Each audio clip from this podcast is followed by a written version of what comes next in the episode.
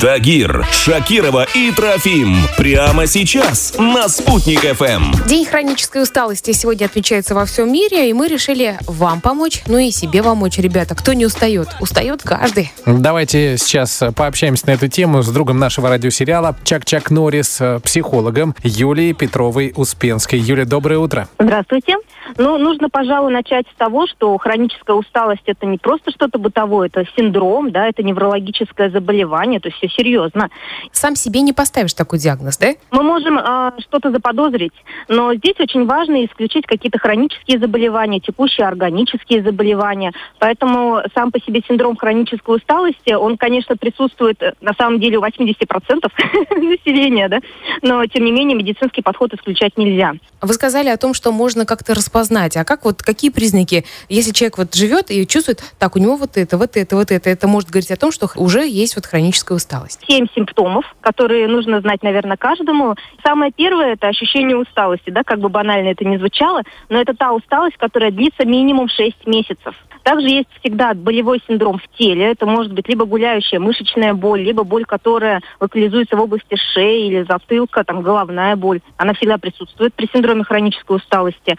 А есть всегда нарушение сна, когда нет бодрости после пробуждения по утрам, нет сил.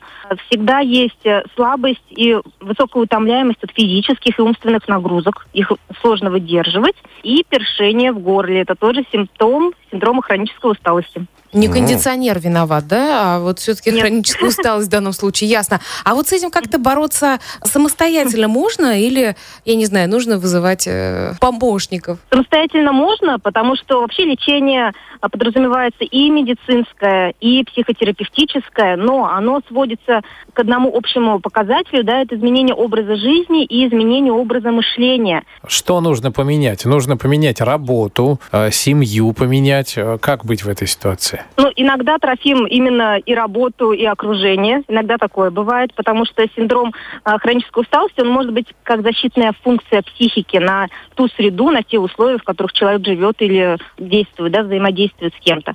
Ну, а вообще все на самом деле банальнее, да, самое важное это грамотно спланировать свой режим дня и ночи. Конечно, отрегулировать свой режим питания, добавить физкультуру в свою жизнь, да, или бассейн хотя бы. Обязательно заниматься дыхательной гимнастикой. И здесь очень важно отметить то, что нужно вылечить, если есть какие-то проблемы с органами дыхания, чтобы наш мозг э, хорошо мог насыщаться кислородом. И как раз-таки это основной показатель, почему эта усталость вообще в принципе возникает. Мозг страдает. Mm. Повышать стрессоустойчивость, да.